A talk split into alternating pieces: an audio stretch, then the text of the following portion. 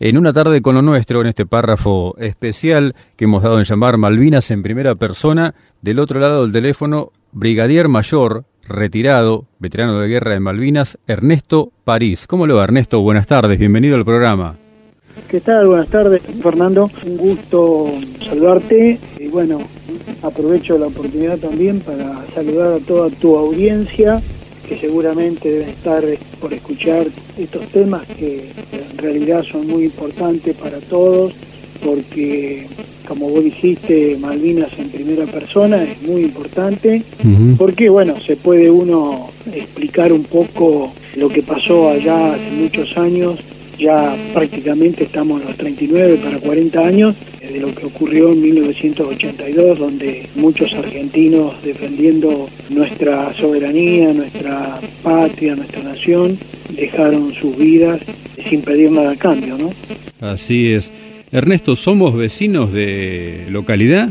Sí, sí, correcto. Si yo no me equivoco, vos tenés tu programa ahí en Las Flores. Exactamente. Somos vecinos. Yo soy nacido allá en, Rauch, ahí a unos 90 kilómetros, hace mucho que no voy, pero sí, sí. 90 kilómetros de distancia de, la ciudad de Las Flores. Así que ninguna duda que somos vecinos y conozco la ciudad de Las Flores muy bien. He pasado muchas veces con mi familia viniendo de distintos lugares cuando a lo largo de la carrera muchas veces me tocó estar en Córdoba destinado, tanto en la escuela de aviación como en la escuela de suboficiales y siempre pasaba ahí por la rotonda viniendo de, Saladillo, si no me equivoco. Así es, sí, claro. ¿Y hasta qué edad estuvo en Rauch, Ernesto? Bueno, mira, yo en Rauch viví prácticamente unos seis años, hice el secundario en Rauch. Eh, veníamos de, otro lugar y mi familia se radicó en Rauch y yo hice el secundario ahí y cuando terminé el secundario, en el año 75, 1975, en el Colegio Nacional, ya tenía la idea de ingresar a la Escuela de Aviación y me fui a Córdoba a rendir el examen correspondiente ahí en la Escuela de Aviación Militar. ¿Y dentro de la escuela a qué especialidad se dirigió? ¿Cuál eligió? Cuando uno ingresa a la Escuela de Aviación Militar, tiene varias, digamos, nosotros llamamos escalafones sí. dentro de la Escuela de Aviación, escalafón del aire, escalafón técnico, escalafón general y escalafón contabilidad y ingenieros, etcétera.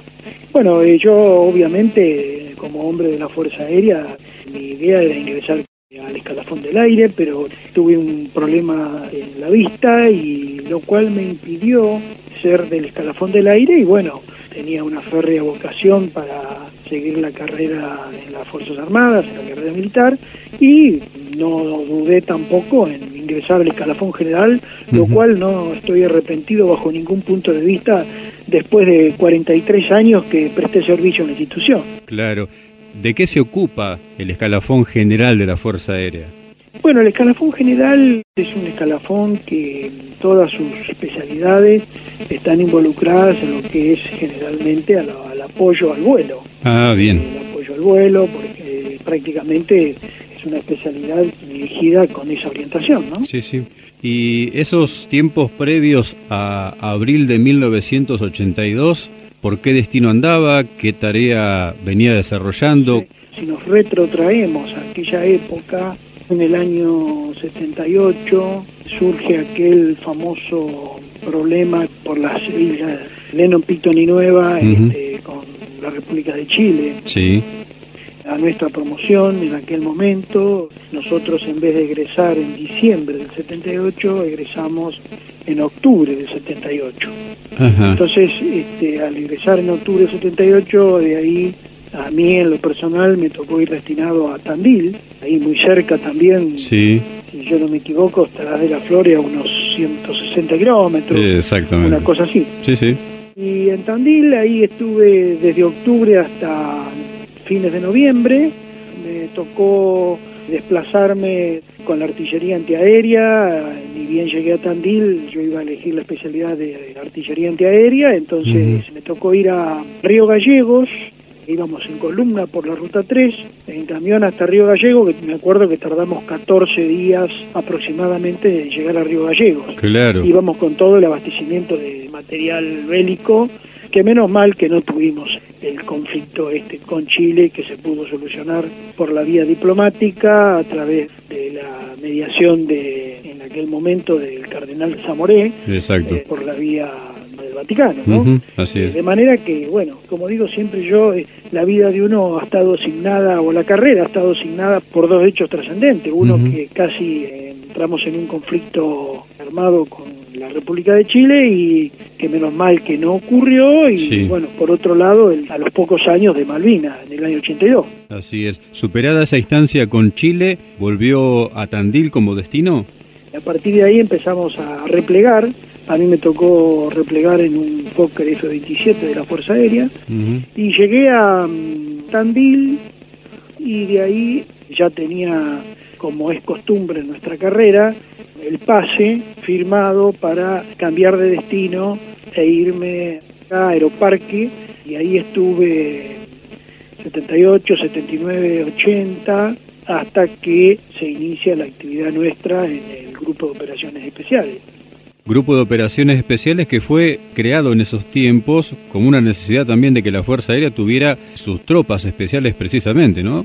Claro, exactamente. A finales del año 79 la Fuerza Aérea saca una serie de mensajes o actos administrativos a todas las unidades para aquel que quisiera conformar una unidad de fuerzas especiales, tanto para oficiales como para suboficiales. Sí. Y bueno, y nos anotamos en forma voluntaria, eh, oficiales y suboficiales, y bueno, ahí ya se constituye los que fuimos los fundadores del grupo de operaciones especiales dentro de la institución.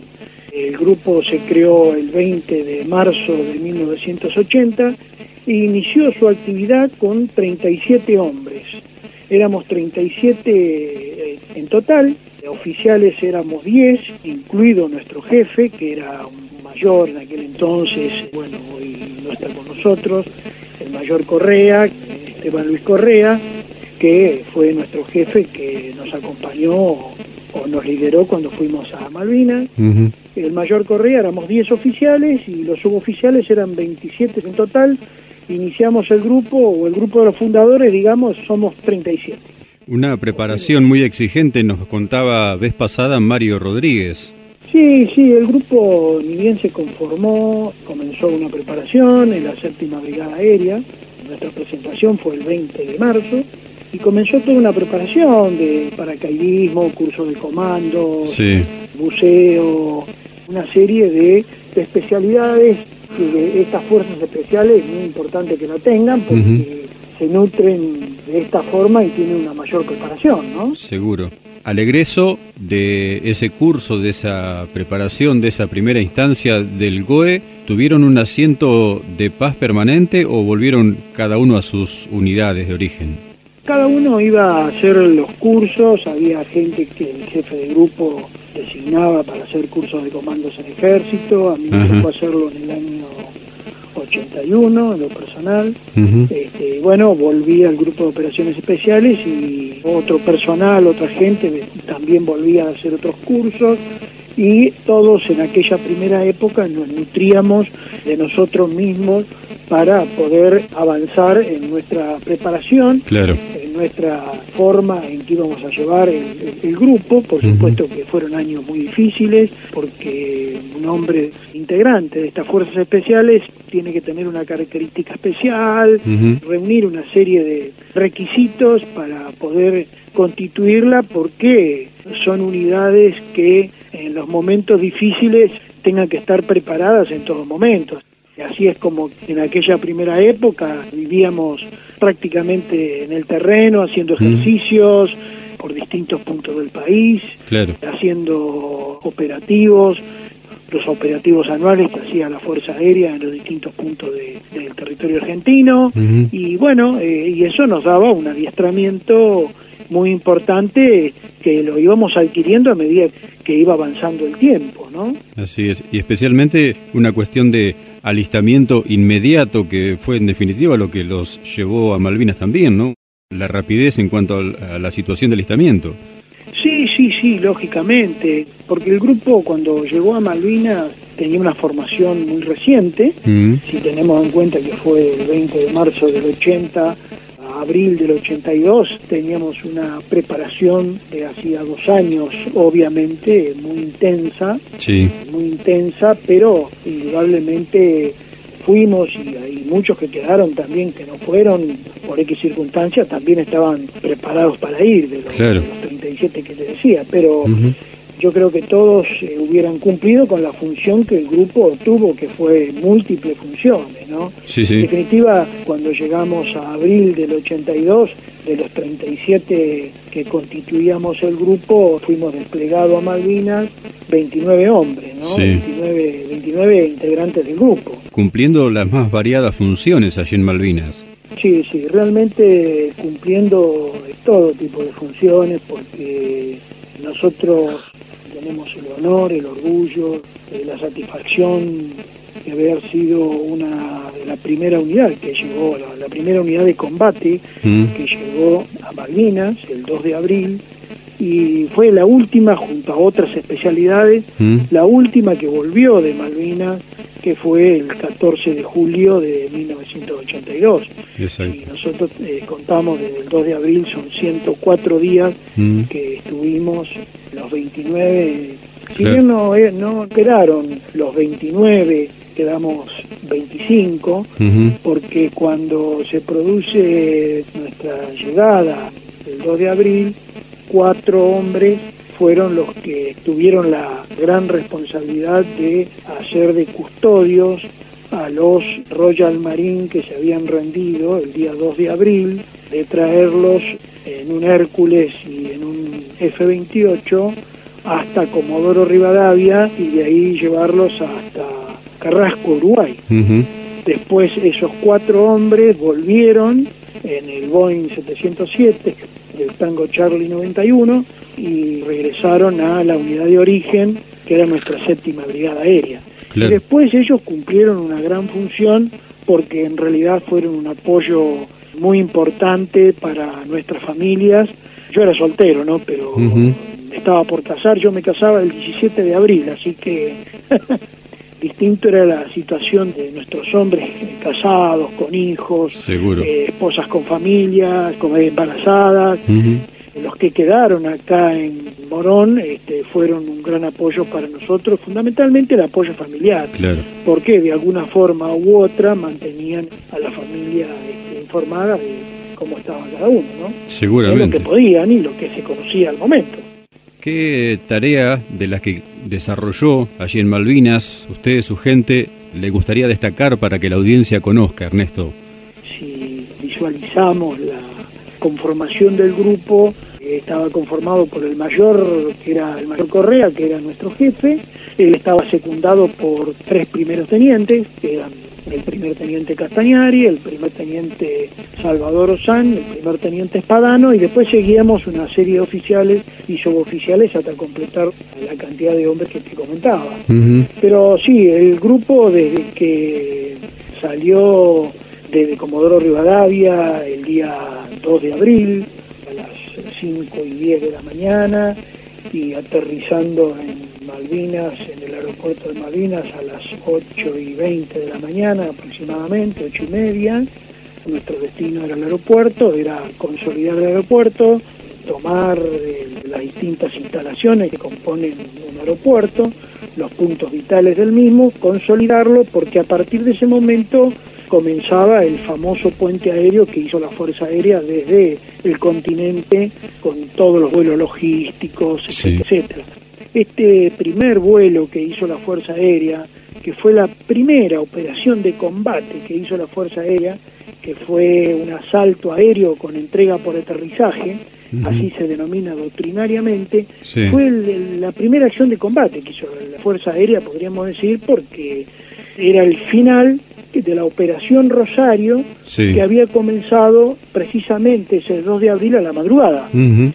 En ese primer Hércules, el tango Charlie 68, íbamos 108 personas y dentro de esas iba el grupo de operaciones especiales que fue el primero que bajó del avión Mm. cuando el avión llegó al aeropuerto. Claro. Porque nosotros teníamos esa función de consolidar el aeropuerto y no pudimos llegar antes porque obviamente la pista estaba obstaculizada por una serie de elementos que los ingleses habían colocado, porque ya tenían conocimiento del avance de la Fuerza Argentina para recuperar nuestras Islas Malvinas. Y respondiendo un poco a tu pregunta, sí, el grupo realizó un sinnúmero de tareas desde el momento que se consolidó el, aeropuerto y nosotros nos teníamos que volver a los tres días de haber llegado a Malvinas. Ese era el plan, digamos. Pero después, por diferentes circunstancias que, bueno, son de público conocimiento, esos tres días se hicieron para nosotros 74 días de conflicto y después 104 días de permanencia en la isla.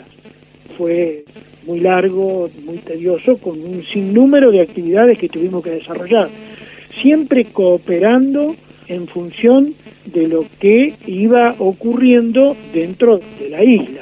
Claro. como siempre digo, el Grupo de Operaciones Especiales fue un eslabón más de todo el engranaje en todo lo que hizo la Fuerza Aérea. El grupo hizo un sinnúmero de actividades. Por ejemplo, a los tres días, al ver que no volvíamos, se reinventaron una serie de cosas o se ordenaron hacer una serie de cosas. ¿Por qué? Si esto había cambiado al más alto nivel, algo más iba a ocurrir, ¿no es cierto? Claro, claro. Entonces el grupo, bueno, hizo un asesoramiento, colaboró en implementar toda la defensa del aeródromo de Puerto Argentino, fabricamos bombas explosivas para colocar en las distintas playas de desembarco, de, que podríamos decir que podían utilizar los ingleses para llegar al aeropuerto. Una suerte de minado, diríamos. Claro, exactamente. Sí, bombas explosivas en las distintas playas.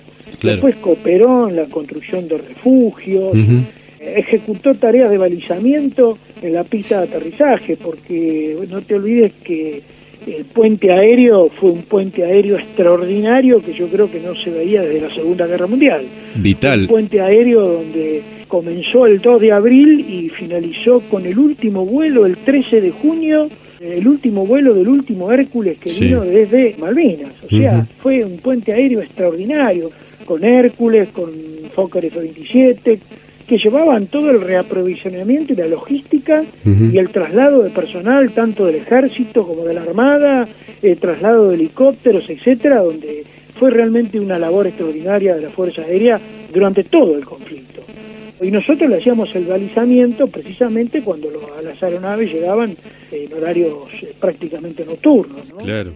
Claro, eran... El grupo cooperó con servicios de carga y descarga de las aeronaves, porque claro. descargar las aeronaves, cumplió funciones de buzos tácticos, que era otro de los cursos que hacíamos en esos dos años de preparación, cuando se enredaron dos buques ahí en la bahía de Malvinas, un buque polaco y un buque de Elma, donde dos buzos nuestros colaboraron en forma eficiente para poder desenredar esa cadena que se había enganchado a la otra nave, ¿no?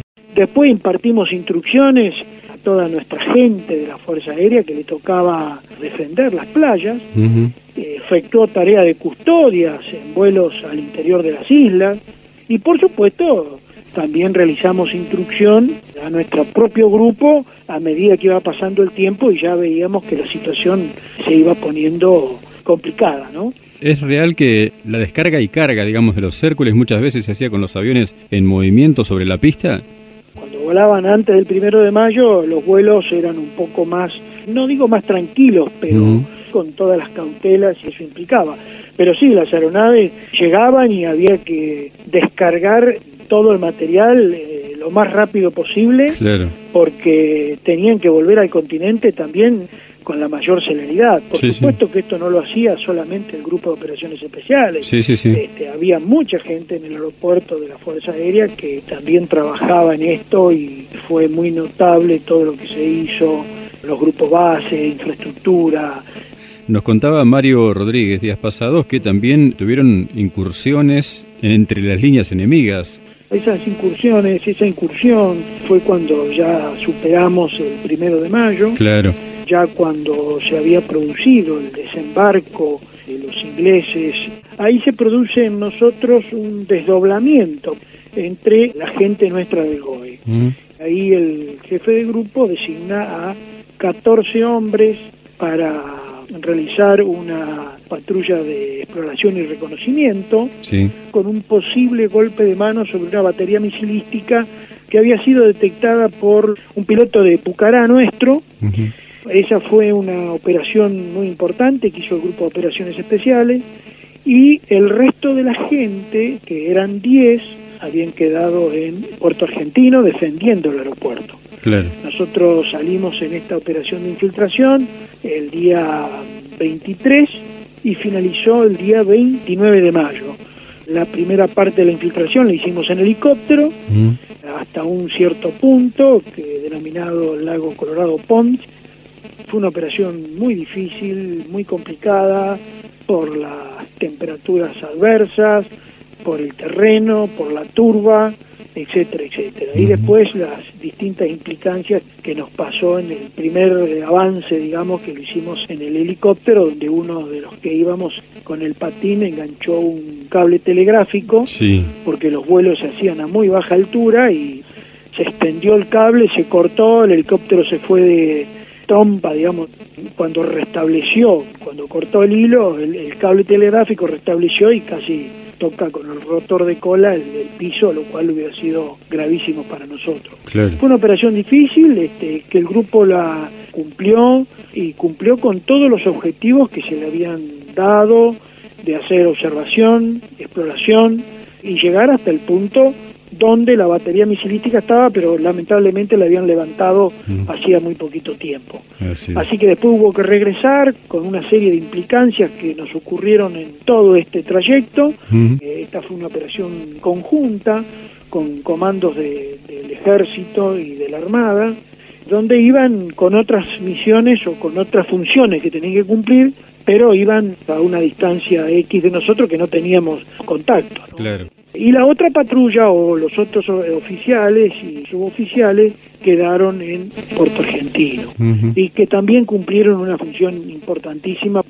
Nosotros regresamos el 29 de nuestra salida al terreno, nos quedamos ahí en Puerto Argentino porque el 30 teníamos que hacer otra operación y ellos el día anterior eh, tuvieron un ataque feroz de las fuerzas británicas con la fragata Glamorgan Ujú. donde soportaron un terrible bombardeo naval y cumplieron una función importantísima, este, donde hubo heridos y ahí nos ocurrió la pérdida de nuestro hombre, el, el en aquel momento primer teniente Castañari, hoy capitán postmortem, que en la noche del 29 pasó a la inmortalidad como un héroe de nuestra nación, ¿no?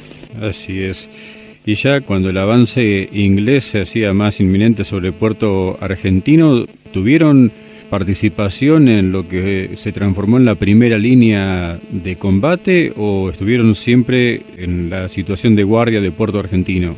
Nosotros el día, cuando volvimos eh, nuestra patrulla, ya nos habían dicho que el día 30 teníamos que realizar otra operación, muy, muy, muy complicada, porque los ingleses ya estaban sobre el monte Ken, los habrá sentido nombrar, Sí, el sí. monte Ken, el monte Harriet, el monte Tumbledon, el monte Dos Hermanas, y ahí vamos a ir en un helicóptero Puma del ejército argentino, algunos eh, ya estábamos arriba del Puma para hacer el despegue y nos íbamos a dirigir al Monte Ken para hacer una media luna de combate, podríamos decir así, y retener el avance británico hacia Puerto Argentino.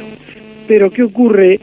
Algunos estábamos arriba, bajamos, otros estaban subiendo de los nuestros, que éramos los mismos que habíamos ido al interior de la isla, al Monte Usborne, y esas cosas del destino, esas cosas del, no sé, del momento, nos hicieron bajar a nosotros y el helicóptero llevó a los gendarmes del grupo Alacrán, que lo llevó al Monte Ken, el helicóptero fue atacado y perdieron la vida varios gendarmes que también pasaron a la inmortalidad como héroes nacionales, pero en ese helicóptero estábamos a punto de despegar nosotros y, y- y nos quedamos. Y después la operación no se hizo y nosotros a partir de ahí nos dieron la orden que volviéramos al aeropuerto nuevamente y ahí nos reencontramos con el resto de nuestra gente y empezamos a retomar nuevamente toda la defensa del aeropuerto junto a las otras especialidades. Claro, claro. El momento de la capitulación, el 14 de junio, los momentos previos, ¿cómo lo vivieron ustedes en cuanto a la situación propiamente del GOE y usted en lo personal, ¿no? Porque son situaciones seguramente extremas a las que uno por ahí, como oficial en este caso, no piensa llegar, ¿no? Cuando nosotros nos reencontramos, el GOE completo, en Puerto Argentino, nos dieron otra serie de funciones a cumplir, ¿no? Sí. Como por ejemplo brindarle la seguridad a la gobernación, Mm. el centro de información y control que estaba en, en Puerto Argentino. Es decir, que íbamos y veníamos constantemente desde la ciudad al aeropuerto y a veces bajo ataque o alarmas rojas. Sí, claro. Así que fueron momentos muy, muy, muy difíciles.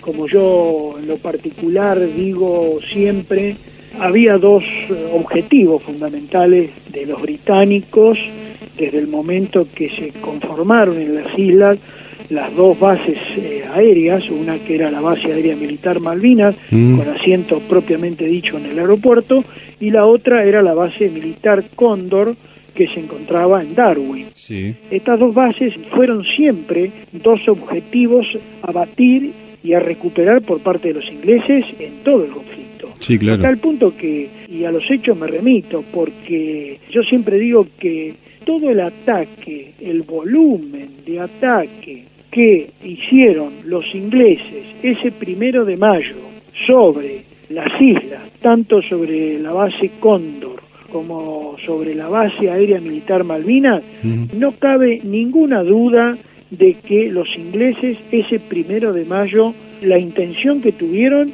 fue la de tomar ese día las Islas Malvinas. Y no lo pudieron lograr, no lo pudieron lograr.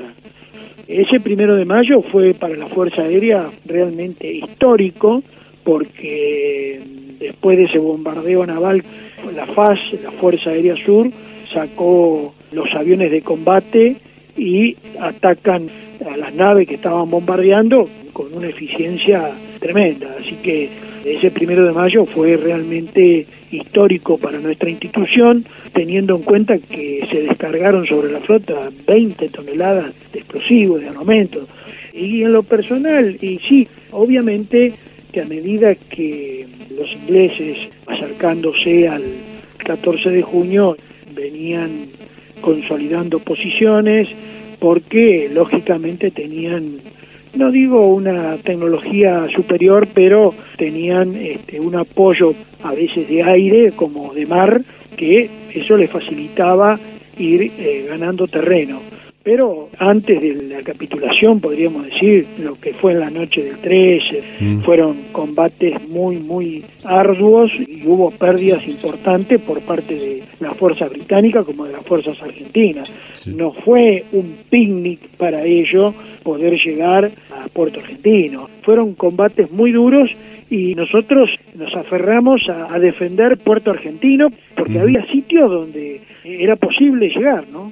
Usted nos contaba, y sabemos que fue así, la situación del GOE después del 14 de junio, que estuvieron 30 días más sin volver al territorio, al continente. Estuvieron como prisioneros de guerra. ¿Cómo fue sí, esa situación?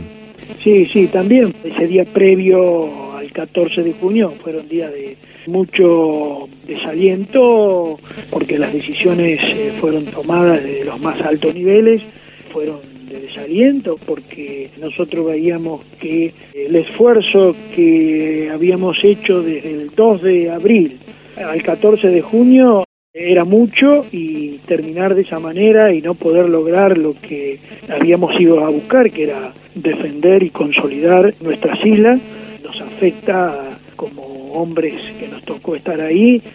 Son momentos muy difíciles, muchos de nosotros no entregamos el armamento como había que entregarlo, sino que lo, lo enterramos, lo tiramos dentro de un lago, eh, desarmamos un montón de cosas porque no estábamos dispuestos a entregar eh, todo el armamento como cuando se produce una capitulación, ¿no? Sí. Después de ahí, del aeropuerto nos fuimos a, a la ciudad y cuando estábamos ya a punto de de abordar el buque Bahía Paraíso, los británicos tenían un, un cuadro de la situación de las distintas fuerzas que estaban en Puerto Argentino y tenían localizados las distintas especialidades de alguna forma u otra. Y cuando nos vieron a nosotros como grupo de operaciones especiales de la Fuerza Aérea Argentina, evidentemente como a otros, eh, los comandos del ejército, eh, unidades del ejército, pilotos nuestros que estaban en Puerto Argentino, gente de artillería antiaérea,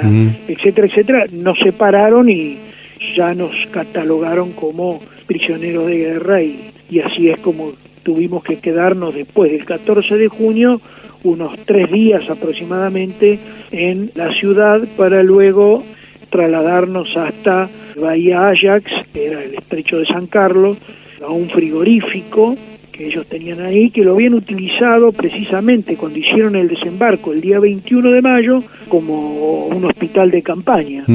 Así que fuimos ahí y bueno, y ahí estuvimos este, unos 12, 15 días en una situación bastante difícil porque lógicamente no te olvides Fernando que nosotros veníamos desde el 2 de abril. Y estamos hablando ya prácticamente el 14, estamos hablando al 18, el 20 de junio, ¿no? Prisionero de guerra en San Carlos, el traslado a algún buque y ¿por dónde regresaron al continente? ¿Dónde llegaron ustedes al continente? Sí, ahí en San Carlos, a los 15 días aproximadamente que estuvimos en el frigorífico, Después fuimos trasladados al buque Saint Edmund, que estaba atracado ahí en la bahía.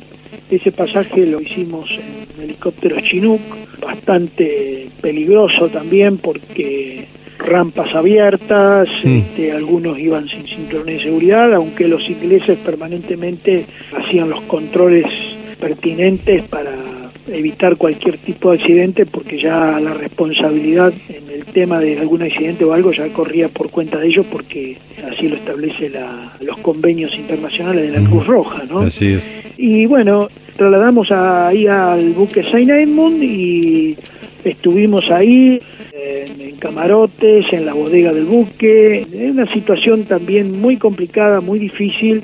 Y así en el buque Saint Edmund fuimos regresando saliendo el día 12 aproximadamente para llegar el 14 de julio a Puerto Madryn.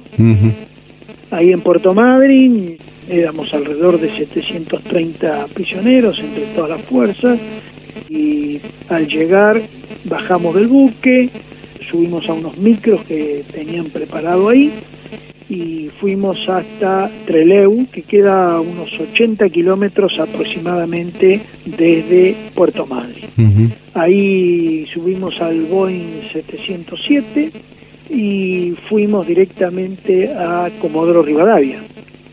Llegamos, eh, almorzamos, muchos kilos habíamos perdido, todos estábamos bastante debilitados, un estrés muy fuerte cada uno y bueno, de ahí a la tarde de ese 14 de, julio tomamos el Boeing que nos trajo acá al aeropuerto de Seiza, de ahí en micro hasta la escuela de suboficiales de Seiza, donde fue un recibimiento muy emotivo porque llegamos a ese lugar y, y ahí uno ve de todo, ¿no? Ve esposas, hijos que estaban esperando a, su marido y, a lo mejor no venía, y aquella otra esposa que a lo mejor quería saber cómo había sido el deceso de su marido en Malvinas y esperaba que alguien amigo o alguien le contara y fueron momentos o situaciones muy muy difíciles que realmente a uno, uno no se olvida más, ¿no? Recibió en aquel entonces el comandante en jefe de la Fuerza Aérea Argentina, nos saludó y después nos reencontramos con nuestros familiares. Y bueno, en lo particular, en lo personal, puedo decirte que después del conflicto, en agosto, me casé con mi actual esposa, con mi novia en aquel momento, con Miriam, y ya vamos contando los años de casado junto a los años que van transcurriendo de Malvinas, o sea que cumplimos 39 años. Exactamente. Qué historia, ¿no? Historia que sabemos está tomando forma de un libro, Ernesto. Sí, estamos tratando de volcar toda esta experiencia, todo lo que hizo este grupo de operaciones especiales, que no es poco, no es fácil mm. contarlo en 40 minutos, en 50 minutos, no es fácil contar todo lo que le pasó a cada uno o todo lo que hizo. Hablo de nuestro grupo de operaciones especiales en Malvinas en 75 días de combates y, 104 días en, Malvinas, y mucho tiempo. Y bueno, después de 39 años estamos intentando hacer y plasmarlo en un ejemplar, Dios quiera lo podamos lograr, para dar a conocer no para que se avale o se pondere lo que hizo este grupo, sino lo que humildemente este, este grupo hizo en pos de entregar todo para poder recuperar y, defender nuestras islas porque estuvimos, estamos y estamos convencidos de eso. Así que bueno, estamos tratando de hacer eso. Dios quiera lo podamos concretar, no en mucho tiempo, vos sabés que la elaboración de un ejemplar, un libro de estas características, requiere un sinnúmero de cosas, pero bueno, vamos a ir sorteando los obstáculos que se nos presenten para poder concretarlo en algún momento y poder decir, acá está plasmado lo que este grupo de hombres hizo por la patria y por la nación, como lo han hecho todos, ¿no? Yo decía cuando encabezaba la entrevista con el suboficial Mario Rodríguez días pasados que en cierta forma, en lo personal, en lo profesional aquí en el micrófono, estaba pagando una deuda con una unidad de operaciones especiales que no había tenido mucha prensa a lo largo de estos 39 años de historia, comparando con lo que sí se conocía de los comandos anfibios de la Marina y, por supuesto, las compañías de comandos del ejército. ¿no? El GOE era como que no había tenido prensa masiva suficiente y bueno, aquí tuvimos la posibilidad de charlar primero con Mario y ahora con usted Ernesto para traer esta parte de la historia también de Malvinas. Sí, por supuesto que sí. En lo personal, desde ya, Fernando, súper agradecido.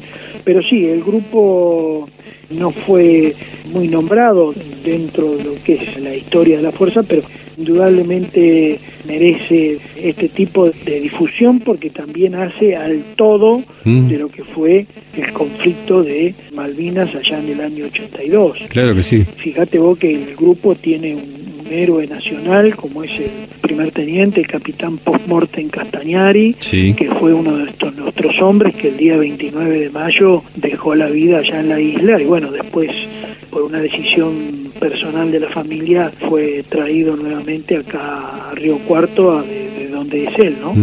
Así es.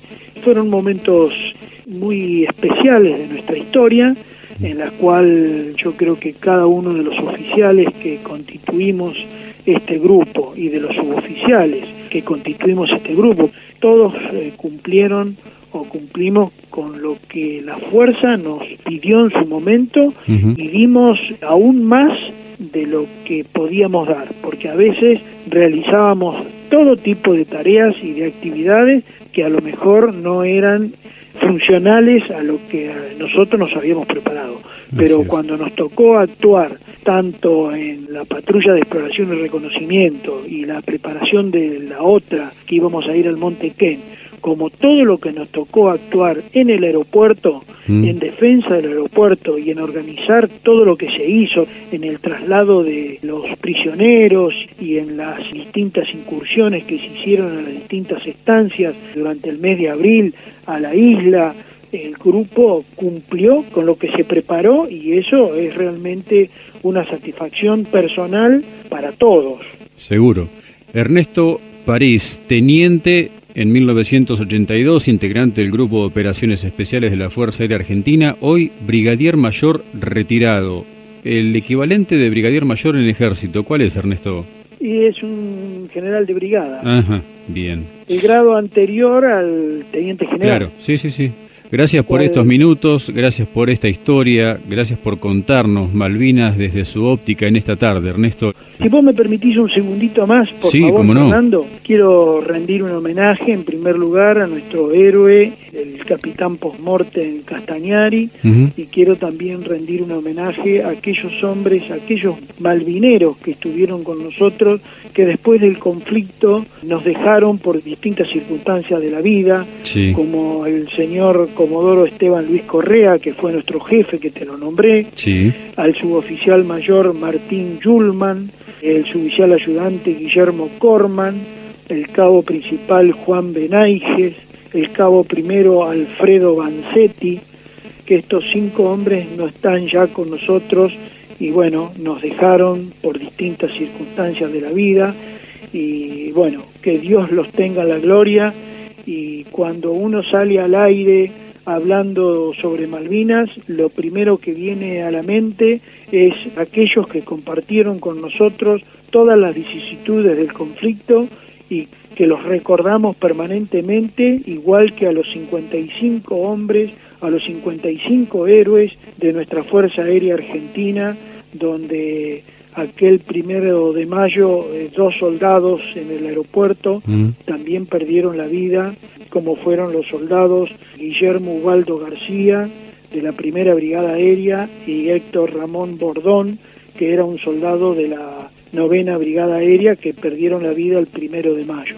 En total, la Fuerza Aérea perdió 55 hombres, 55 héroes, que fueron 36 oficiales, 14 suboficiales y 5 soldados. En total, 55. Fíjate vos que coincide con las 55 cuentas del Rosario. Y la operación que se inició era la Operación Rosario. Y el último reconocimiento que hago es a nuestra patrona, la Virgen de Loreto, que es la patrona de la Fuerza Aérea Argentina, que nosotros la teníamos entronizada muy cerca de las posiciones nuestras, ahí cerca de la pista en Puerto Argentino, y que siempre nos custodió y con su manto nos protegió siempre y que pasó todos los controles cuando estuvimos prisioneros de guerra y fue traída esa Virgen por el padre Gonzalo Pacheco, un capellán de la Fuerza Aérea que estuvo prisionero, hoy tampoco está con nosotros, y esa Virgen de Loreto está entronizada al lado del edificio de donde se encuentra hoy el Grupo de Operaciones Especiales en la Séptima Brigada Aérea en Moreno, provincia de Buenos Aires.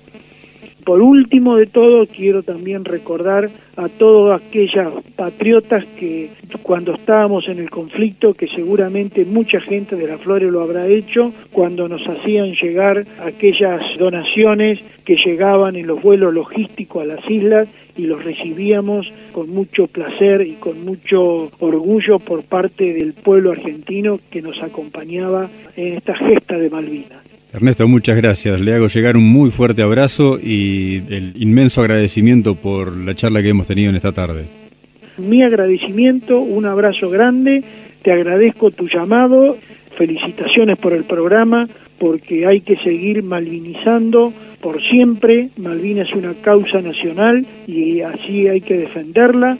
Y este programa, como es Malvinas en primera persona, yo te tengo que agradecer muchísimo este tiempo que hemos hablado.